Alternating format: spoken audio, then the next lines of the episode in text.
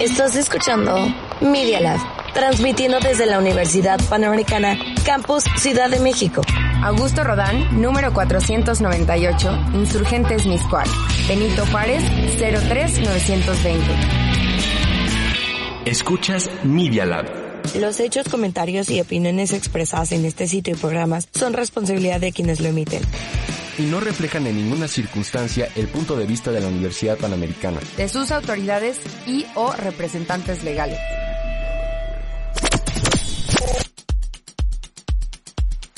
En todos los lugares del mundo. Nos encontramos aquí. Minuto a minuto. Comenzamos.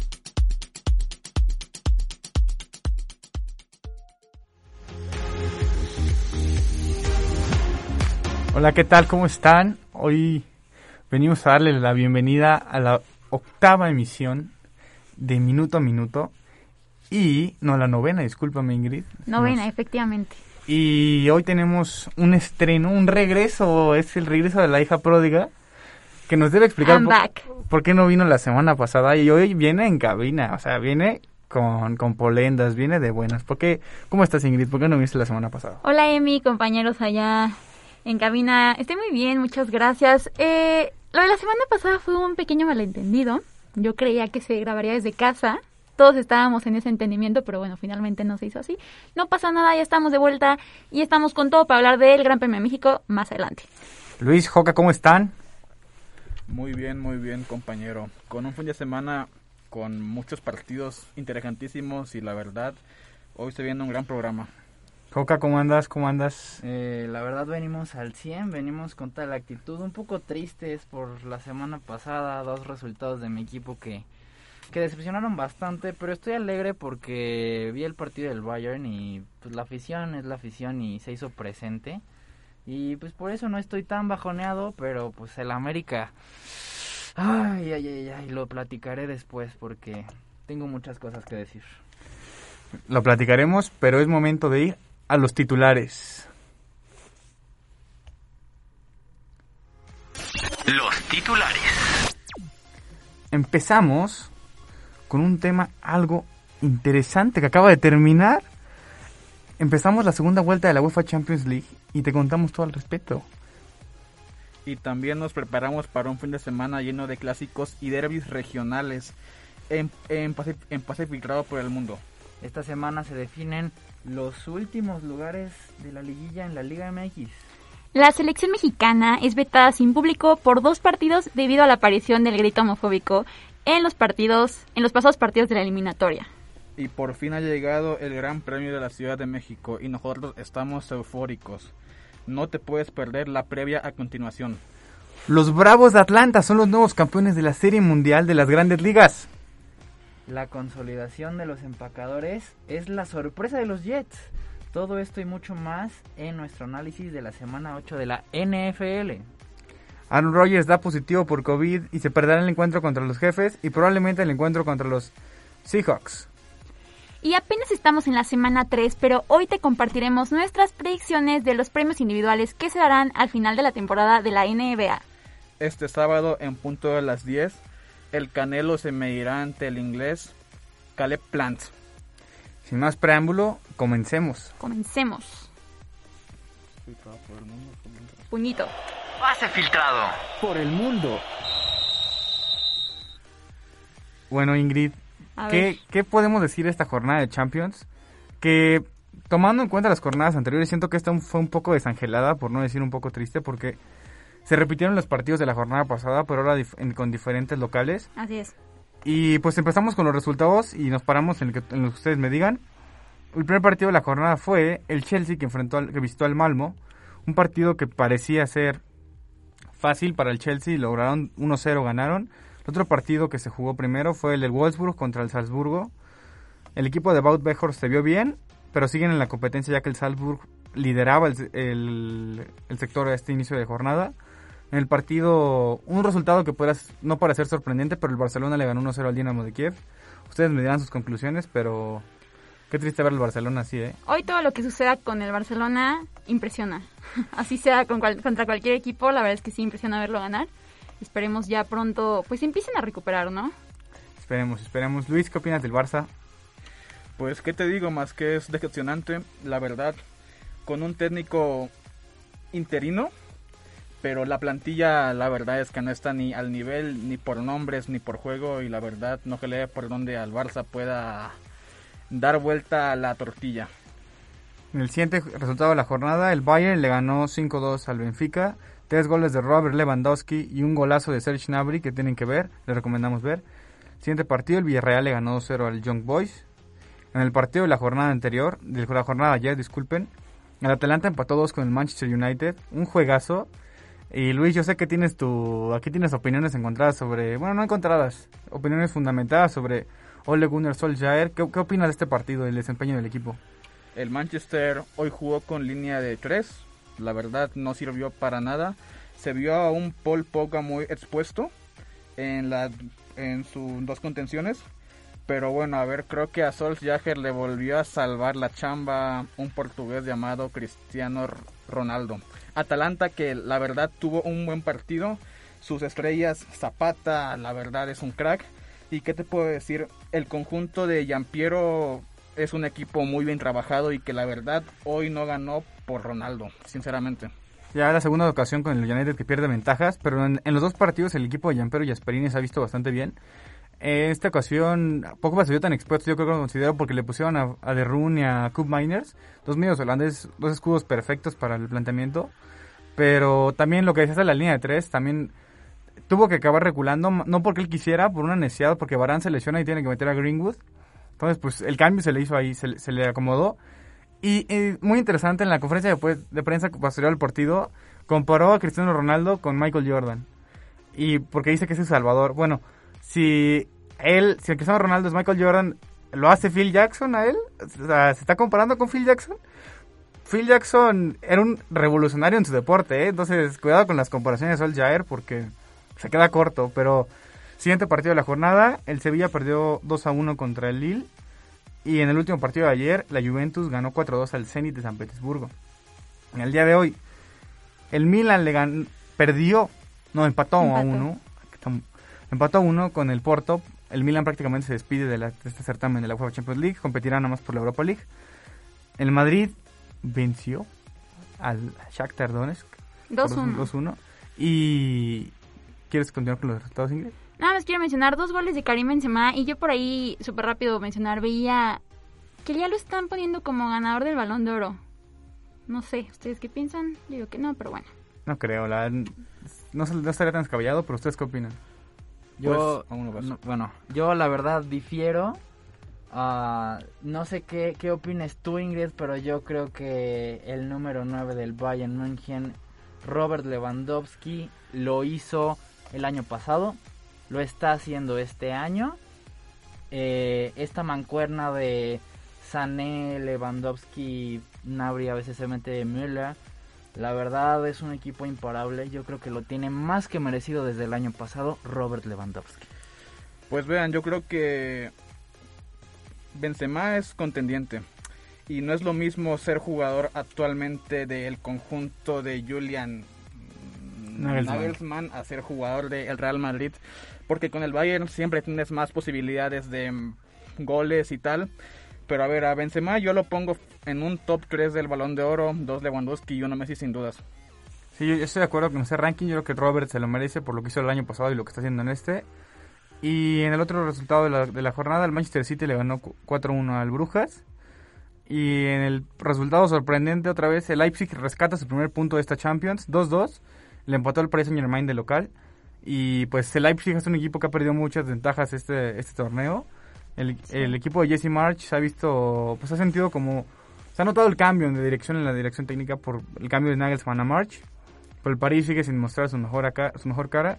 Siguiente partido, Liverpool le ganó 2-0 al Atlético de Madrid, que me gustaría detenerme porque es un día bonito para los Reds, es una temporada bonita. Líderes del, del grupo prácticamente calificados, ya están calificados. La siguiente semana probablemente van a ser líderes del sector, van a confirmar su liderato. Y pues todo va bien en el mundo del club, el único problema son las lesiones. El medio campo Navi Keita sigue resintiendo varias... Regresó el partido pasado y se volvió a lesionar. Y pues, pero está de regreso Thiago, que tuvo minutos hoy. Y el Liverpool se ve como una máquina muy bien aceitada. y parece la temporada del 2018-2019, entonces pues es momento de ilusionarse, estoy bastante ilusionado. El siguiente partido, el Sporting le ganó 4-0 al Besiktas. En el otro, otro resultado sorprendente que se repitió en la derrota del Dortmund. 3-1 perdió contra el Ajax. Luis, tú me dirás del Ajax. ¿Crees que ayudó al resultado del Ajax la, lesión, la expulsión de Matt Hummels? O tú dime. El partido los primeros 30 minutos fue muy fue súper parejo. El Dortmund que lo jugó con 10 desde el minuto 30 por la tarjeta roja justamente a Mats Hummels. Pero a ver, el Ajax con un jugador más se vio muy dominante prácticamente todo el segundo tiempo. Anthony que dio un partidazo espectacular. Al de Brasil se le ven cosas simplemente de crack, vaya. No hay más. Sebastián Aller, séptimo gol en la Champions League. Apenas en cuatro partidos en su debut en el certamen. Y al Ajax yo lo veo un equipo que te puedo decir más trabajado y mucho más profundo que, que, el, que, nos, que el que nos sorprendió bastante por acá del 2018. Y se habla de que Christian Eriksen puede regresar de, bueno, de su desafortunado accidente que tuvo en la Eurocopa que, en contra de Finlandia, pero que puede regresar, que puede regresar y sería una noticia muy buena para el fútbol y muy buena para él, Ingrid. Sí, y un Borussia Dortmund que se tiene que empezar a poner las pilas, si no, no va a lograr quedarse en la Champions y creo que sería muy decepcionante. Sí, no sería apropiado ver al Dortmund en Europa League con el equipo que tienen y con el técnico que tienen. Así es. En el último resultado del día de hoy, la historia del torneo, el Sheriff desafortunadamente perdió 3 a 1 contra el Inter de Milán. Y pues son los resultados de la jornada. La Champions regresa otras dos semanas después de la fecha FIFA. Pero no hemos acabado en pase filtrado con el mundo. Un equipo que no está en la Champions y que fue la burla, de la, la burla de la Premier por no estarlo. Y que inauguró la primera Conference League. El Tottenham acaba de anunciar a Antonio Conte como su técnico. Y la semana pasada hablamos de que podía llegar al United. Inesperadamente el Tottenham no tuvo paciencia con un Espíritu Santo y trajo a Conte. ¿Qué- tus- tus- ¿Cuáles son tus pensamientos al respecto, Luis? Para mí Conte, ah, pues digamos que a corto plazo es la mejor, es la mejor pues alternativa, yo pienso, porque a ver, el Tottenham ya está armado para Antonio, puede perfectamente con sus tres centrales, ya hay carrileros, Matt Doherty, Reguilón. Pero a ver, a largo plazo Conte yo no lo veo porque es un técnico que no suele durar mucho en sus equipos, como con la Juve, el Chelsea, el Inter, por lo que a ver, a corto plazo muy buen fichaje. A largo plazo me quedan mis dudas con el Tottenham y con Conte si aún seguirán juntos. Sí, Fabio Paratici fue muy importante por hacer esta negociación. Él era el general manager de la Juventus cuando Conte dirigía la Juventus y traen buena relación. Y se vio en el verano. El verano también se había escuchado la llegada de Conte, pero ahí tuvieron problemas con las negociaciones porque también se cayó la negociación con Gattuso. Varias veces habían cerrado técnicos y se caían. Entonces, pues, por fin se hizo Conte y esperar porque pues puede- es, es un técnico que a corto plazo hace magia y pues esperar de qué puede pasar con el Tottenham que por fin puede ganar su segundo título porque su- esa vitrina está muy vacía. No creo. Vamos a ver, yo, yo confío en la mano de Conte. Y también otra noticia del día de hoy, Unai Emery que sonaba por el Newcastle salió, salió, con, un, comunica- salió con un comunicado, disculpen ustedes, negando los rumores y eh, digamos declarándole su fidelidad de nueva cuenta al Villarreal. Entonces ahí hubo un cabildeo medio raro, ya, decían que un Emery era el candidato, pero bueno, se quedó. También ha sonado Matías Almeida, que para mí personalmente, yo amo a Matías Almeida, pero se me hace un bluff Sí, completamente es humo. es humo y es el representante que lo quiere colocar. Y también este fin de semana, siguiendo con el tema para continuar, este hay tres derbis, el derby de la Madonina, el derby de la Giralda y el derby de Manchester. La ciudad de Milán tiene el Inter de Milán Milán, que les pondremos los horarios y dónde verlos en nuestras redes sociales. El derby de la Giralda, el Sevilla enfrente al Betis y el derby de Manchester, que el Manchester United te puede dar partidos como el que le dio el Tottenham y partidos como el de ayer Sí, justo. y las declaraciones, otro tema de las filtrado las declaraciones de Messi, digo, de Messi sobre Laporta, que Laporta ya estaba manejando la narrativa a su favor, de que hubiera jugado gratis, qué tristeza, y Messi salió respondón, ¿eh? Salió respondón, y no sé qué opinen ustedes de esas declaraciones de Messi. A ver, yo pienso que Messi está en todo su derecho de defenderse porque sí, muchos dicen que sí podía jugar gratis, que si no podía. El mismo club ya ha dicho que, que era algo que no se permitía por la liga, o sea, ya tenemos que dejar a Messi por ese lado en paz. Y pues bueno, lo único que dice Messi es que las palabras de la porta están fuera del lugar, no tiene necesidad de decir eso y creo que tiene toda la razón. A final de cuentas, el que está jugando, el que le están pagando y el que está haciendo y siguiendo con su carrera es Messi. Así que yo estoy, em, pues con Messi, digamos, en que ya no se pudo hacer nada, ya se cambió de equipo, ya eso es historia del pasado, ahora está en el París y empezar a cuestionarle sobre lo que está haciendo en París. Sí, o sea, yo creo que él fue muy contundente y con la razón, ¿no? Yo creo, porque, bueno, lo de el presidente fue bastante malo, creo que sus palabras fueron equívocas y Messi se defendió, vaya, es persona, es, es un jugador Sí. y la verdad yo lo veo muy correcto por Messi y muy mal por la porta. Así es. Sí, también no puedes, no puedes esperar que un jugador juegue de gratis, o sea, no son beneficencia. Y muy importante también, este, la, la noticia del Kun Agüero, desafortunadamente tiene un problema en el corazón, Sí. por lo que estará fuera durante tres meses por lo menos, mientras está en observación. Y pues bueno, veremos cómo se desarrolla ese caso. Y antes de llegar al corte, vamos rápido con la volea, porque se está definiendo el torneo. La volea. Y al ángulo. La Liga MX, que ha sido el peor torneo en los últimos 50 años, nos La da, Liga MX. nos da de qué hablar porque las Chivas, las Chivas, mis Chivas, se, juegan- Chivas, se, jue- efectivamente. se juegan la clasificación el viernes contra el Mazatlán. Realmente no dependen de ellos mismos, dependen de que los equipos que juegan hoy justamente no ganen porque tienen un partido menos, pero pues no sé, a mí, a mí no me genera nada las Chivas, lo- lo- quiero mucho el equipo, lo amo, pero objetivamente es un equipo que juega muy mal y que Leaño no es una solución.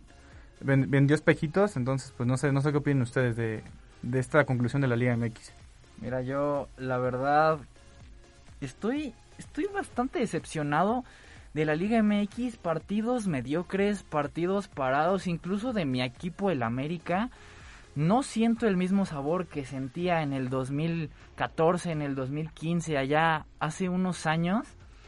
Yo creo que la verdad no le está haciendo nada bien Mikel Arriola y que tampoco está haciendo nada bien todo esto. O sea, sentía más sabor cuando no había gente en los estadios que ahorita.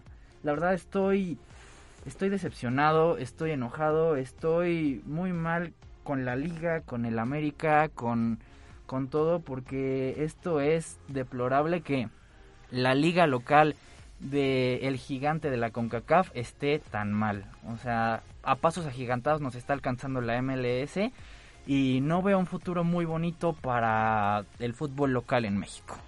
A mí me parece una, una muerte, una, la crónica de una muerte anunciada, porque eliminas el ascenso, continúas la multipropiedad, los extran- no limites el tope de extranjeros, no inviertes en, en- fuerzas básicas. Entonces me parece que pues, es la conclusión de lo que se ha estado trabajando en los últimos años, y que si no hay un cambio estructural va a seguir pasando. Es una visión del negocio y el negocio pues... No, eh, ahora entrando, nada más el cambio de liguilla también aho- ahonda en este tipo de situaciones porque los equipos con ganar tres partidos en fila se colocan en liguilla. Entonces, pues bueno, las chivas que tuvieron un torneo terrible, pírrico, porque perdieron a Bucetich, este, van- pueden calificar. Entonces, eso habla mucho del equipo. Hoy juega el Pachuca contra el San Luis a las 7 y el Cruz Azul recibe al León en el, en punto de las 9. Mañana juega el Pumas contra el Santos Laguna y el Atlas contra el Querétaro igual a las 9. Le, le decimos son partidos que probablemente no es mucho espectáculo, pero definirán mucho el panorama para esta liguilla. Pero para llegar a continuar con la Fórmula 1, que estamos muy emocionados, primero tenemos que ir con el corte porque tenemos una invitada muy especial y es momento de ir a corte.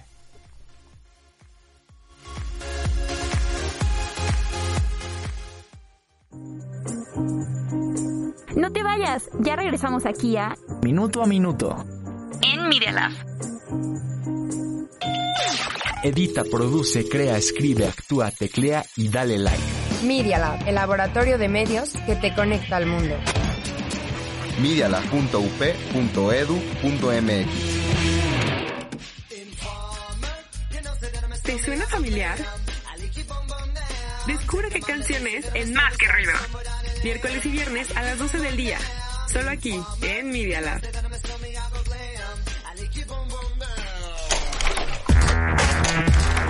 La Universidad Panamericana tiene un laboratorio de medios que se llama Media Lab. Media Lab. Experimenta.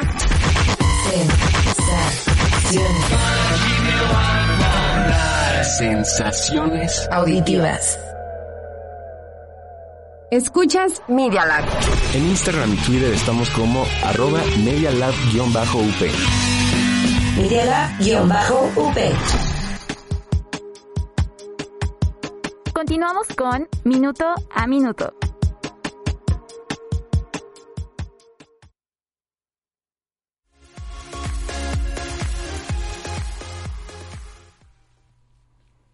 Vamos a los pits porque tenemos una invitada súper, súper, súper especial.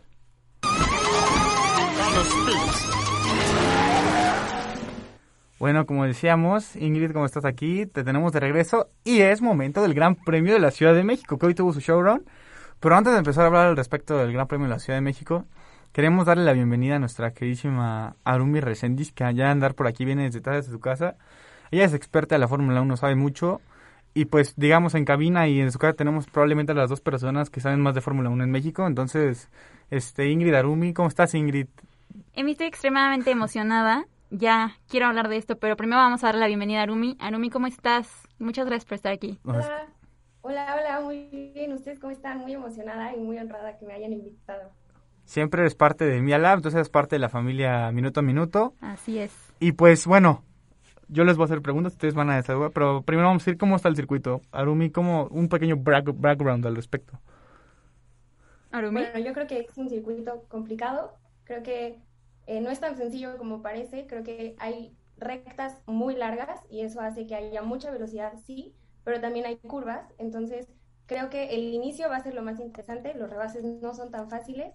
Y bueno, en sector 1 yo creo que Mercedes es el que domina 100%, porque, insisto, es una recta. Pero bueno, 2 y 3 creo que hay bastante oportunidad para que Red Bull haga lo suyo. Así es, eso que menciona Arumi es totalmente cierto. O sea, es un circuito de muchas rectas, pero el primer punto importante es literalmente la recta de salida. Agarran toda la velocidad que pueden llegar a alcanzar y en cuestión de segundos se encuentran las primeras dos curvas. Entonces, desde que regresó el Gran Premio de México, que fue en 2015, esas dos curvas han causado conflictos, han causado polémicas, eh, muchísimas cosas que, que unos, unos pilotos se tienen que ir totalmente por afuera porque no alcanzan a dar las dos curvas. Entonces, coincido totalmente de que va a ser un circuito difícil, no es nada sencillo. Y sobre todo, ese inicio, yo creo que el inicio va a derivar muchas cosas. Sí, es una pista que realmente es complicada para la, para los pilotos por la altura. La altura es Sí. definitiva en ese tipo de, de situaciones porque la comentaba Checo que la carga aerodinámica para esta carrera es como la de Mónaco, pero aquí agarras velocidades mucho más largas que la de Mónaco y eso hace que los frenos también sufran bastante, como le pasó justamente al Checo en 2017 que Sí. tuvo que salir, pero pues es una carrera que siempre ha sido muy emocionante, es una carrera que trae un folclore detrás porque es una carrera muy bien producida. Claro. Pero, pues no sé, no sé qué pueden esperar de esta carrera en específico. Si quieres primero, Tarumi, no sé qué, qué esperas de esta carrera. ¿Vas a ir? Cuéntanos de tu experiencia y un Sí, poquito ahí- también. Ahí estaremos en el Gran Premio, les contaré todo la próxima semana. Eh, creo que podemos esperar mucha emoción. En 2017 vimos un toque ahí entre Hamilton y Verstappen, entonces creo que también hay chance de que haya toques entre ellos dos. Creo que también es una carrera muy emocionante porque en años pasados esta era la carrera en la que se definía el campeón del mundo y bueno, vamos en la carrera creo que 17 y no se ha definido el campeón del mundo, entonces creo que también va a haber mucha emoción. Creo que también tenemos que esperar mucho de Ferrari. McLaren creo que ha bajado un poco su rendimiento en las últimas dos carreras, pero Ferrari creo que viene bien y creo que la carrera le va a favorecer bastante a Red Bull. Tú, Ingrid. Sí, yo igual pienso que va a ser una carrera bastante emocionante, sobre todo porque, a ver, hace dos semanas tuvimos el Gran Premio de Austin y que el podio quedó Verstappen, Hamilton y Pérez.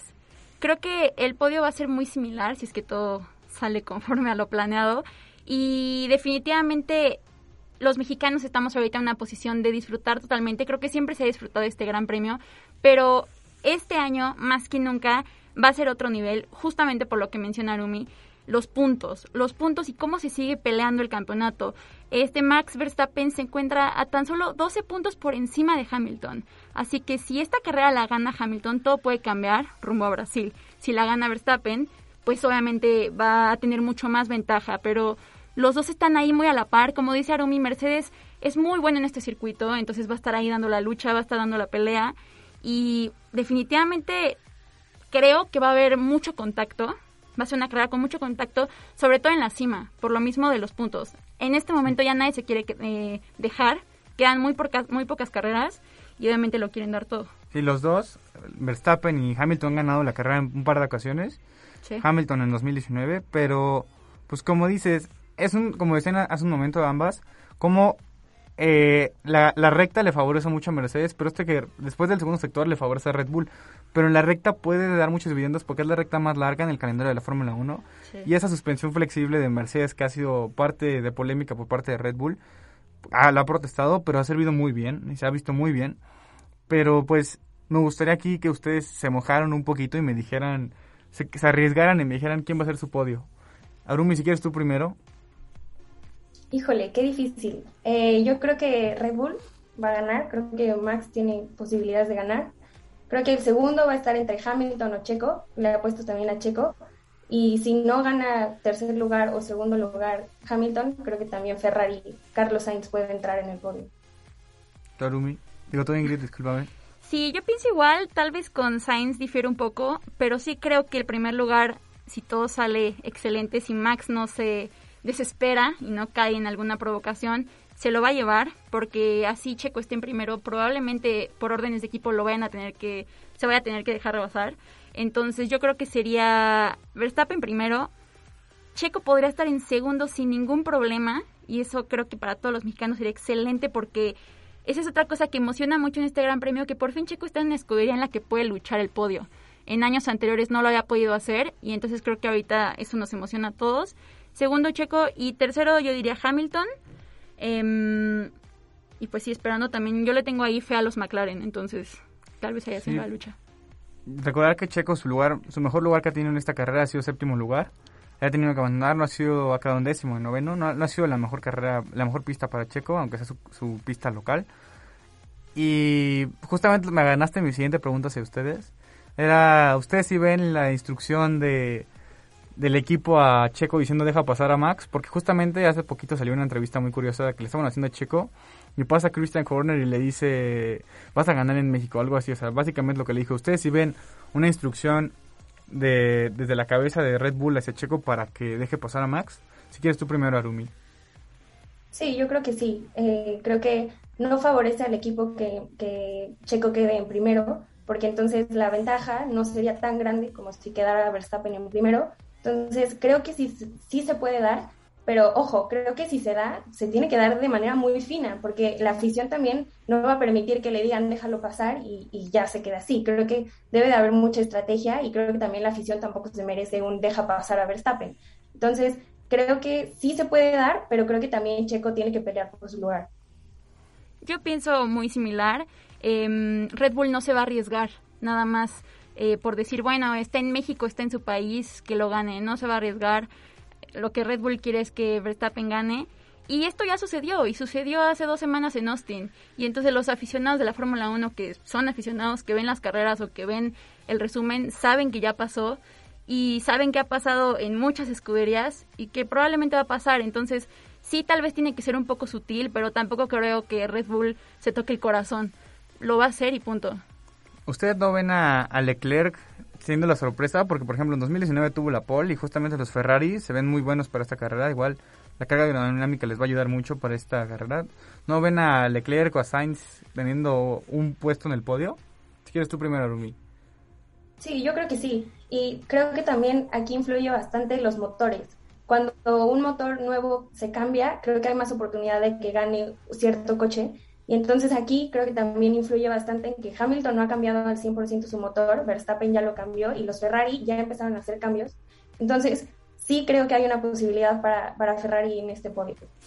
Sí, también creo. Eh, se tendrían que alinear bastantes cosas, pero justamente Charles Leclerc en Austin quedó en cuarto, entonces cada vez va ahí más arriba.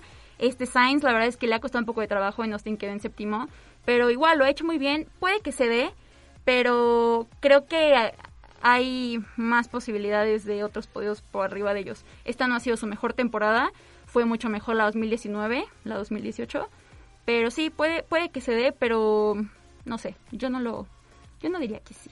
Bueno, recordar que es un circuito de 71 vueltas, es este la recta más larga, también detalles de la carrera, la carrera empieza el domingo, pero este se pueden, pues claro, tienen, tienen que ver, no, no tienen que ver, pueden ver las, las qualis el sábado y las prácticas el viernes. Sigue habiendo boletos para el Gran Premio para nuestros aficionados, pero les cuestan un ojo de la cara. Este, el boleto más barato cuesta, me parece, 15 mil pesos. El más caro cuesta 200 mil en el lounge de los corredores. Allá ustedes si quieren gastar, este, en la tele no se ve muy diferente. Bueno, no se ve muy diferente, no, ¿qué estoy diciendo? En la tele se ve muy, muy parecido y pues ya perdieron la oportunidad de ver un coche a- al checo hoy. Corrió en el, show, en el Sí. showrun de, de Red Bull y pues ahí pues pudieron ver el coche de Fetel, es lo, lo interesante, el coche que hizo campeón a Fetel. Y pues antes de que nuestra queridísima Arumi y se parta este espacio, Arumi, ¿a quién ves como campeón del mundo? ¿A quién va a ser tu campeón del mundo? Y la segunda, ¿Checo va a alcanzar a Botas en el tercer lugar del Mundial de Pilotos? A ver, primero la de la de Checo, sí, yo creo que sí, sí, lo- sí tiene posibilidades. Creo que Checo en las últimas carreras ha estado en su mejor momento y ha tenido mucha comprensión y mucho entendimiento con el coche y creo que eso es bastante bueno. Y también creo que Checo, eh, en Checo influye mucho el, el ambiente, la gente. Entonces creo que sí hay posibilidades de que alcance a, a Valtteri Bottas. Y de campeón del mundo creo que complicado porque cada, cada semana es diferente. A veces digo, creo que Luis, otras veces creo que Max, pero creo que le apostaría más a Max. Pero quien sea que quede campeón, creo que de verdad se merece un gran aplauso porque han dado una, un campeonato espectacular y creo que me atrevería a decir que uno de los mejores de la Fórmula 1. ¿Tú, Ingrid, quién ves? Sí, eh, a tu primera pregunta, yo, igual que Arumi, es muy difícil, cada carrera es diferente, cada carrera puede haber una sorpresa por un choque, un cambio de motor, lo que sea, pero yo se lo doy y espero que así sea a Verstappen, sobre todo porque las siguientes carreras, por ejemplo, Brasil, se le da muy bien ese circuito a Verstappen y sobre todo si hay lluvia. Entonces yo se lo daría a Verstappen. Igual, como dice Rumi, el que lo gane se lo merece todo, se merecen todos los aplausos porque vaya que ha sido una gran competencia. Justamente no teníamos una competencia así en la cima desde 2016 con Nico Rosberg y Lewis Hamilton, los dos Mercedes, eh, que en aquel momento se lo llevó Nico Rosberg el campeonato. Entonces lo estamos disfrutando muchísimo. Y sobre si Checo puede alcanzar a Botas o no, pues podría ser, puede que sí. Em, pues no lo sé. También es complicado. A Botas igual en 2018, la última carrera que se corrió en Brasil quedó en quinto, no le fue tan mal. Y Checo pues sí quedó un poco más abajo. Entonces sabemos que en este, este año tiene otro monoplaza, pero tal vez va a estar ahí peleado. Sí, está, está muy emocionado, estamos Sí. muy emocionados. Y pues tendremos ahí una, una compañera putativa, digamos, del equipo Minuto a Minuto, que es Así es. Arumi. Este, y pues esperemos que te la puedes. Y también comentando lo de Nico Rosberg, este. Un crack. fue- ya, ya ganó, ganó en México, ¿eh? Ganó en Sí, 2015. claro. En el primero, pero bueno, ya dándole un- una despedida como se debe. Esperemos que te la puedas muy bien, Arumi. Espero que disfrutes mucho y que no hayas gastado 30 mil pesos por unos boletos, pero. Este, y, y tal vez unos boletos de cortesía para el equipo de minuto a minuto, para los cuatro. Estaría, estaría, no, no, no caerían mal, nunca caen mal, pero de verdad muchísimas gracias y también a Ingrid que hacen, para mí, desde que vi esa mancuerna con un tal Remigio a hacer una entrevista, desde ese momento yo dije que ese equipo puede funcionar, entonces, No, yo, yo también, yo también le posté a Ingrid. Yo dije, si pude, si pudimos sacar esto, se puede sacar cualquier cosa. Pero no, muchas gracias por, por invitarme. Ya saben que yo encantada de, de estar con ustedes. Gracias, Arumi. bueno, vamos a corte y recuerden escuchar, a- bueno, ver a Arumi en, su- en los FAQs que sube a la página, bueno, ya no sube FAQs, sube entrevistas, Eh, bueno, ella nos dirá, sube clases, Mini mi- clases. mini clases de la, la página de Mia Lab y esperemos ver esta mancuerna a Ingrid Arumi que continúe y que es, y crezca en algún programa y pues algún programa de la Fórmula 1, ¿no? Pero muchísimas gracias. Gracias.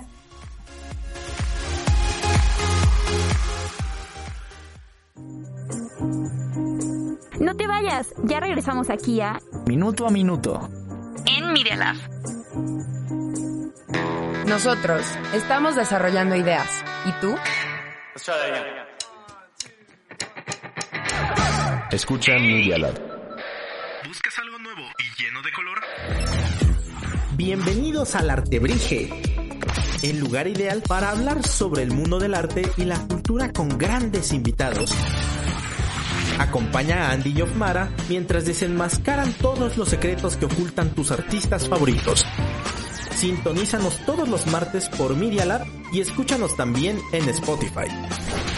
El Artebrige.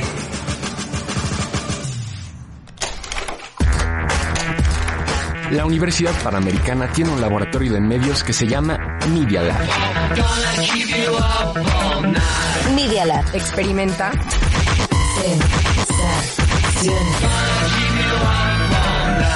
Sensaciones Auditivas. Media Lab.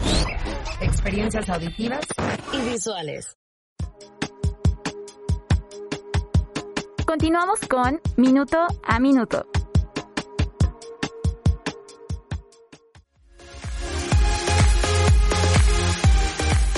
Regresamos del corte y vamos con la NFL, pero corriéndole para que nos toque todo. Holding defensivo. Luis, ¿estás listo? Sí, estoy listo. ¿Estamos listos? Sí, capitán. No, no, no, no Bob Esponja, pero... Este, Luis, ¿qué semana de la NFL ha sido? A mí se me hace que yo tenía mis apuntes muy bonitos para Sí. esta semana, pero de lunes para adelante ha habido noticiones y hoy, hace unas horas, justamente yo tenía mis apuntes para hablar del partido de los Packers. Qué bien, qué bien se vieron contra los Cardenales. Equipas y hoy eh, Aaron Rodgers nos da una de cal por dos de arena y nos demuestra que se nos cae un ídolo. Así ¿Tú es. qué opinas, Que Luis? miente. Sí, es que fue para mí la semana más contrastada, ¿no? Con cosas muy malas como lo de Rodgers o lo de Rocks, que ni mencionarlo. Y cosas muy buenas como lo de Mike White o lo de los Cowboys que vencieron sin Dak Prescott. Así que para mí la semana sin duda es más contrastada de todo lo que va de liga. Bueno, mencionar primero, hay que mencionar lo bueno de los Packers, como dices, se vieron muy bien contra los Cardenales, no tenían sus tres mejores receptores, Alan Lazard, Marqués Valdés Cantlin y Davante Adams. Recalcar que sacaron el partido, manejaron el reloj en todo momento, defendieron muy bien. Russell Douglas, un grandísimo fichaje de la agencia libre, lo mismo que Whitney Mercellus. Este, Jalen Smith no fue gran gran fichaje, pero la, la ya, ya lo liberaron. La gerencia de los Packers ha sido agresiva, cosa que en años anteriores no se había visto. Y pues era una semana de mucha felicidad, de mucha expectación. El primer duelo Mahomes-Rogers, ya que hace dos años Mahomes estuvo lesionado, cuando se enfrentaron y jugó Landry, es Landry Jones. Pero, bueno, o sea, Rogers hoy sale con la noticia de que, de que tiene COVID. Esa fue la primera noticia. La segunda es que se pierde 10 días. Y Y la la- tercera es que no está vacunado. O sea, Cuando dijo que sí estaba. bueno, dijo que estaba inmunizado. Inmunizado. O sea, sa- salió por la tangente bastante inteligente. Pero. Y luego la cuarta es que sí está inmunizado. Uno pensaría que fue porque le dio COVID. Pero no, está inmunizado porque él entró en un tratamiento homeopático. Respetamos las preferencias de cada quien. Pero obviamente la NFL dijo como eso no es ningún tipo de inmunización para nosotros. Nosotros las únicas inmunizaciones que vamos a aceptar son la, la vacuna. Pero los Packers también se metieron en problemas porque él se estaba comportando como un jugador no vacunado. Digo, como un, un jugador vacunado porque las conferencias de prensa estaba sin cubrebocas, podía salir de fiesta. Y eso pone a los Packers en otro aprieto porque el fin de semana vimos un disfraz muy padre de Aaron Rodgers, de Young- vestido de Young Wick, en una fiesta sin cubrebocas con todos los compañeros, con es. Preston Smith, con Aaron Jones, con Isaac Yadom. Y eso te deja entender que es un, un close contact con ellos. Entonces, en cualquier momento puedes o salir positivo o ser este sus, o puede ser puesto en cuarentena cualquiera de los jugadores. No sé qué tú, tú qué opinas al respecto, Luis. Sí, es que o sea, estuvo muy mal por las dos partes, tanto por Rodgers como por su club. Y la liga es muy contundente para ciertas cosas, las cuales hay cosas por las cuales no es tan contundente, pero la verdad lo de es muy es muy decepcionante porque a ver le- a ver, yo creo que le quedó mal a su club, a los fans. Y a ver, él es un profesional, él trabaja para los Packers, por lo que a ver, esto no se lo puede permitir de ninguna manera y pues lo hizo, cayó en su juego y ahí están los resultados. Como tú me decías hace rato, es un, es un riesgo para sus compañeros, o sea, porque hay compañeros como también Al que no está vacunado, entonces por una irresponsabilidad de cierto jugador como Rogers que puede pasar una de un no una suspensión, pero una falta de cinco días, que en el quinto día ya estando vacunado se puede hacer una prueba y con salir dos negativas puede regresar. Es una de 10 días por lo menos y después de los 10 días tiene que salir dos negativas y coincide en el, trecho más importante de la temporada con dos partidos claves contra los jefes y luego contra los halcones marinos de Seattle. Entonces, la siguiente semana es una incógnita. También se va a jugar.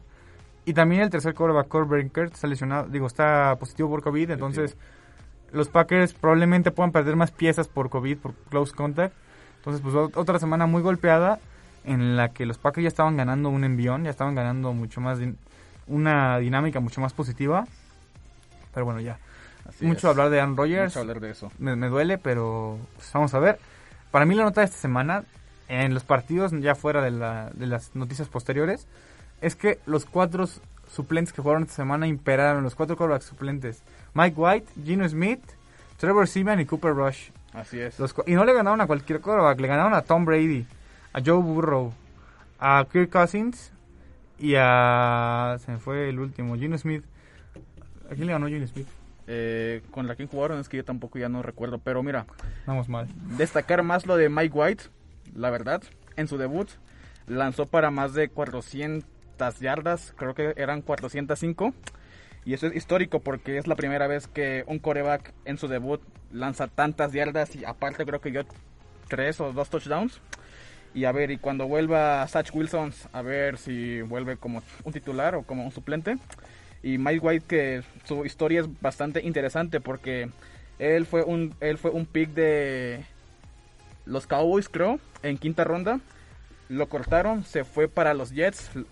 Lo cortaron dos veces más hasta que se metió al equipo de las prácticas. Y hasta hoy que es el coreback suplente de Satch Wilson y quién sabe si sea el suplente para la vuelta de Satch porque Mike ha empezado muy bien. Yo no veo a un equipo sentando un coreback que te ha dado 400 yardas cuando tu otro coreback, enfocándonos en resultados, no en quién fue el primer draft pick o quién, no veo un, no se me haría inteligente que Robert Sales siente, siente a, a Mike White después de dar un partido de 400 yardas, tomando en cuenta que Zach Wilson ha batallado, tal vez sea el mejor momento, tal, Zach Wilson no está acabada su carrera, yo no creo que está acabada, pero darle más tiempo a Mike White para que se desenvuelva y luego tantear si es lo mejor cambiarlo, si Mike White se convierte en una estrella. Estamos apresurándonos, pero Apresurándonos. dependiendo de cómo se desarrolle Mike White, ahí ya decides qué haces con Zach Wilson. Para mí ninguna de las dos carreras o es, ya es una estrella o está acabada la Zach Wilson. Y el equipo que con el John Smith fue contra los Jaguares de Jacksonville. Eh, recordar que ganaron 31 31-7 a Trevor Lawrence. Y otro trade que pasó después de la semana fue el de Von Miller a los Rams. qué gran trade, ¿eh? Espectacular. trade y por una, una dos elecciones del segundo día. Entonces, fue un robo porque ahora van a tener un pass rush de Aaron Donald y de nuestro queridísimo Von Miller y Ramsey. y Ramsey atrás. Entonces van a cazar cabezas y va a ser una locura ver a esos dos jugadores tan talentosos. Sí, así es. Sí, es que los Rams van a la fácil, ¿no? Porque mira, los picks son una incógnita y es y es más bueno que tú cambies a dos picks que tú no sabes qué tan bien te van a ir por un jugador mucho más contrastado y que te va a dar un rendimiento de primeros días. La verdad, sin dudas fue un gran movimiento por parte de los Rams. Excelente movimiento y vamos a ver porque se convierten en grandes favoritos y van a atormentar al NFC y sigan al Super Bowl, al NFC también. Otra noticia, como ya habías mencionado, Leo Henry Rocks acaba de ser liberado por los Raiders de Los Ángeles por un incidente en el que iba a 156 millas por hora eh, alcoholizado y pues desafortunadamente una mujer falleció debido al accidente. Y pues es triste ver cómo la vida de un joven con talento se acaba, de- se acaba de esta forma en el sentido deportivo. Y pues porque acaba de ser este condenado, bueno no condenado, imputado por una DUI DUI. con que desencadenó una muerte, entonces es un, es un delito penal y pues se se deshicieron de sus se deshicieron de sus servicios los Raiders, una última temporada bastante controversial, escándalo tras escándalo y pues una tristeza. Así es. Y pasando también en otra nota, los Titanes, que la semana pasada hablábamos de que estaban en camino a hacer un- una de sus grandes temporadas y que Derrick Henry podría competir por el MVP. El MVP, exactamente. Lo perdieron por por lo menos cuatro semanas. Por lo menos, un, es un escenario muy positivo. Yo creo que ya él está fuera. Está fuera, yo creo que también está Yo fuera. está fuera. Porque tiene una lesión en el pie y acaba de ser sometido a cirugía. Entonces, pues, entra el, el, quarterback- el, el corredor titular, digo, suplente, que es Jeremy McNichols, que ha de ser la posición menos usada en, el- en- en cualquier equipo de la NFL, el suplente de Derrick Henry, porque Derrick Henry tiene todos los snaps. Pero acaban de traer a Adrian Peterson, de, Adrian histórico, Peterson. de, de histórico, Histórico, ¿eh? de histórico histórico. Pero un histórico de 36 años, que sí, tiene el récord de más yardas por- en un partido de la NFL con 296. Pero este en este momento pues ya está muy ya tuvo dos estadías con el Washington y con los Leones y pues no fueron las mejores, entonces será Es un parche, Será básicamente. Y también lo traen por un tema, digamos, como de aprecio a él. Y veremos qué pasa, qué pasa con ese equipo, porque pues los Titanes viven del play action y ahora van a tener que depender de Tannehill y de McNichols y de lo que todavía tenga este Adrian Peterson en el tanque. Muy importante mencionar muy rápido porque se nos está acabando un poquito el tiempo. Los vaqueros, cuidado con los vaqueros, Cuidado ¿eh? con los vaqueros, son de verdad, ¿eh? La pero es- defensiva se está comportando muy bien, que era la más duda de por, por su parte. Así que en su defensa, en su super ofensiva, se están comportando al 100%. Y no está de Marcus Lawrence aún, ¿eh? Está, está afuera. Y para pasar rápido ya a la MLB, Joca, ¿nos puede decir los imperdibles de esta semana? Claro que sí, Emil. Recordar que es la semana 9 y descansan los siguientes equipos. Detroit, Seattle, Tampa Bay y Washington. El domingo tenemos a los Cafés que visitan a los Bengals a las 12 del día. Los Vikingos en casa de los Cuervos, igual a las 12 del día. Los líderes Packers visitan Arrowhead para enfrentar a los Chiefs de Kansas a las 3.25 de la tarde. Eh, los Cardenales en el Levi Stadium contra los 49ers igual a las 3.25. Y por último, pero no menos importante, el Sunday Night Football. Los Rams reciben a los Titanes de Derrick Henry a las 7.20 de la noche. Sí, Recordar que todo esto lo estaremos publicando en nuestro Instagram minuto a minuto. Recuerden seguirnos. Los titanes de ex Derrick Henry. Ahora serán de Adrian Peterson y Ryan Tannehill. Y de Julio Jones. De Julio Jones. Pero sin más, pasemos a la MLB que tenemos campeón. Triple Play. Qué historia, ¿eh? La los verdad. Bravos de Atlanta. Preparábamos este programa sin saber si iba a ser un séptimo juego o la confirmación de los Bravos como campeones. Pero qué historia. Después de 26 años, son campeones. Desde 1995 no habían sido campeones y segundo título en Atlanta. ¿Qué te quedas? ¿Qué te quedas de esta, de esta sensación? La historia porque en ningún partido fueron los fueron los que más se esperaba, ni contra Milwaukee, ni contra Dodgers, ni contra Houston, pero lo que más me da buena vibra es que a mitad de temporada los Bravos no pintaban para nada, o sea, le jugaban a menos de punto 500 creo, Sí. pero a ver, sus incorporaciones fueron las claves, fueron los MVPs en las dos finales y la verdad, los Braves fueron la gran historia de esa temporada sin ninguna duda. Alex Antopoulos, el general manager, se fajó. Se la Porque en un momento bien complicado, su mejor pitcher Mike Sorotka se lesiona, se rompe el tendón de Aquiles caminando y luego Ronald de la Cuña, tu mejor jugador, se lesiona también. Entonces, en una situación tan complicada donde tu récord es negativo, tiene, te debes en la adversidad y tienes que mover y se movió muy bien. Trajo a Adam Duval, a Eddie Rosario y a Soler, Soler. que fueron la base y la columna vertebral de este equipo, que le ganó a los Bravos en seis juegos y lo hizo bastante bien. O sea, lo hizo, lo hizo, lo hizo bastante, bastante, bastante bien y estoy muy feliz por el equipo. Así y también fue Freddy Freeman, que por fin ganó su primer título, pero también por Brian Snit- Snitker. Llevan el equipo desde 1977 en cuatro estadías como como este bueno como manager del, del equipo y pues por fin ganó después de tanto tiempo en el equipo y pues es- estamos muy felices Estamos muy contentos por los Bravos, la verdad. Y vamos a ver el próximo va, va a ser una temporada una pretemporada complicada porque tiene que haber negociaciones entre el sindicato de jugadores y la MLB y se vislumbra una temporada complicada entre el Manfred y el líder del, del sindicato no se llevan tan bien Se viene muy pesado. ya tuvieron problemas cuando fue el COVID hicieron la mini temporada de 60 partidos. Tuvieron muchas discrepancias, entonces vamos a ver cómo se resuelve esta renovación de contrato y esperemos que llegue a buen puerto para los aficionados y para los jugadores, más importante. Así es. Pero, pues bueno, celebrar a los Bravos de Atlanta y seguir disfrutando y esperando, y que sigan disfrutando esta victoria sus aficionados y los jugadores. Pero pasamos a la NBA, que Luis anda feliz. Básquet. Tiro de tres.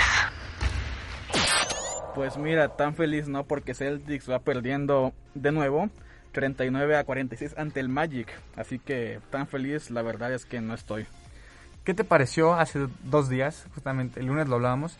Los Celtics iban ganándole a los Bulls. Aquí tengo la chamarra, muy bonita chamarra que me dejaron de mi papá. Le ganaron a los Celtics. Iban ganándole los Celtics 103 a 89, entrando al cuarto cuarto. Y en el último cuarto le dieron la vuelta completamente a los Celtics. Perdieron 114 a 28. ¿Qué, ¿Qué te pareció esa derrota? Una derrota histórica. Tres cuartos de mucho dominio. Pero en el cuarto cuarto las estrellas de los Bulls, Nikola Vucevic, Saslavin, DeMar DeRozan, que la verdad qué temporada se está haciendo como en los Raptors. Eh, fueron mucho para Boston, que la verdad ni Jason Tatum es- le está costando mucho. No se encuentra a sí mismo Brown, que está un poco mejor. Pero a ver, la rotación de los Celtics no está funcionando. No tiramos bien. Marcus Smart, que la verdad, para el, para el playmaking sí es muy bueno, pero para, para los tiros y eso no. Y Al Horford, que la verdad yo no me explico siendo un pivot si está bien que te guste. ¿Por qué tiras tanto de tres puntos? Eso es, eso es desesperante y la verdad, victoria mm, muy bien por los Bulls, muy mal por los Celtics que siguen perdiendo y pues bueno, se viene larga temporada. ¿Nos puedes decir, Luis, tienes aquí tu sección preparada de tus predicciones? Predicciones tempranas. Tempranas. Pero esperemos que certeras. ¿Nos puedes decir?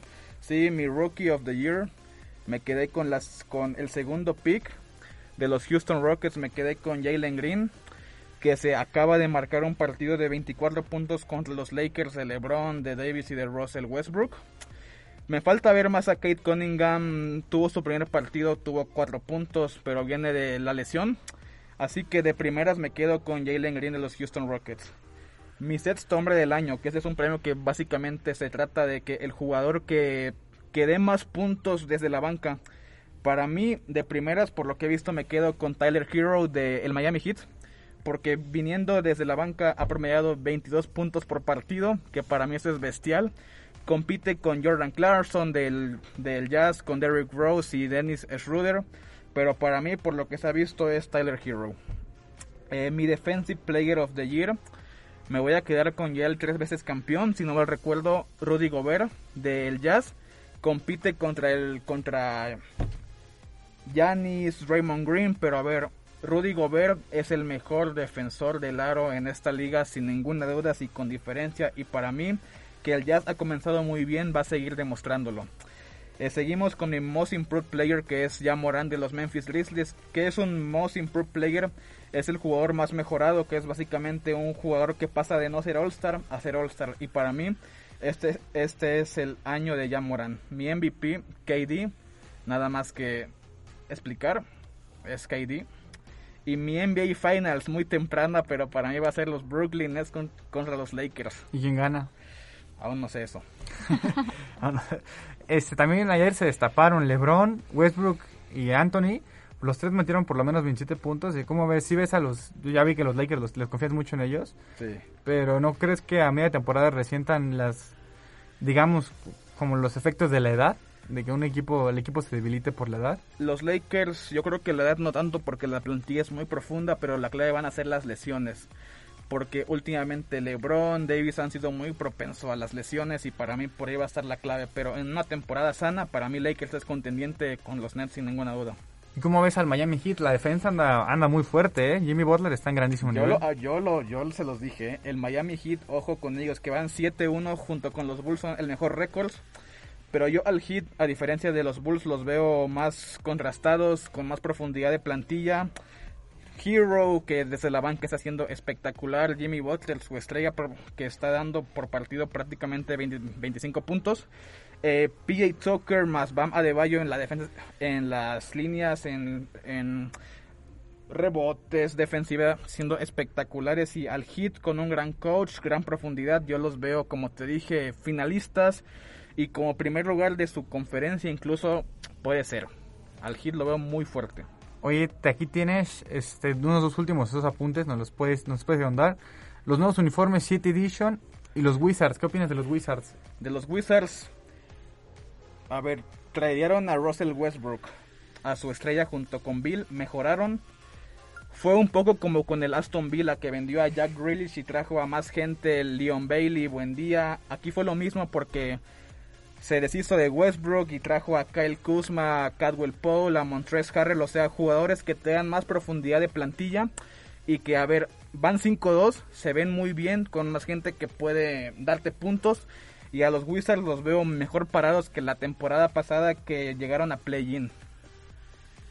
Y los uniformes City, City. Editions. Yo soy muy fan de los jerseys y esos uniformes básicamente son que reflejan la historia de la liga y reflejan momentos importantes de cada franquicia.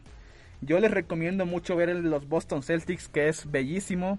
El de Atlanta Hawks, también muy bonito, pero para mí el que más me gustó fue el de los Toronto Raptors, que ahí sale el Raptor con la bola muy clásico, que es en negro con dorado, está muy bonito. Y el del Miami Heat son muy bonitos y la verdad yo creo que me compraré por ahí mínimo unos dos, que me gustaron mucho. Nos gustaría que, que nos enseñes en los siguientes programas que si ya, ya los compraste, este, que nos los modeles, Los traes. los modeles, aquí en la pasarela la montamos, pero muchas gracias Luis y pues es momento de terminar, jóvenes, el hombre Luis, el hombre Joca, nuestra queridísima Ingrid. Momento de despedirnos. Ya, por favor, ven la próxima semana porque la neta sí nos dio el bajón porque Voy no viniste la próxima seguido. semana. Sí nos dio el bajón y siempre que falta un miembro de Minuto a Minuto siempre nos da el bajón. Así es. Y en este caso ya ha sido tú dos veces.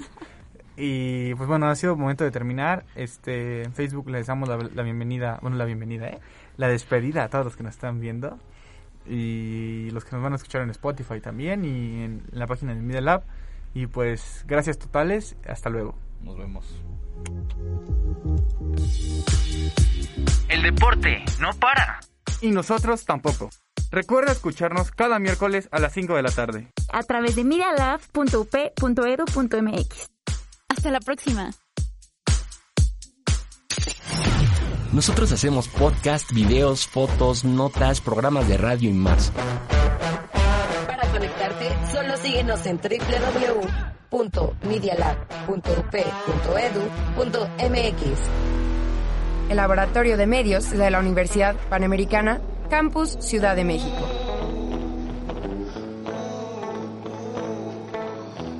Media Lab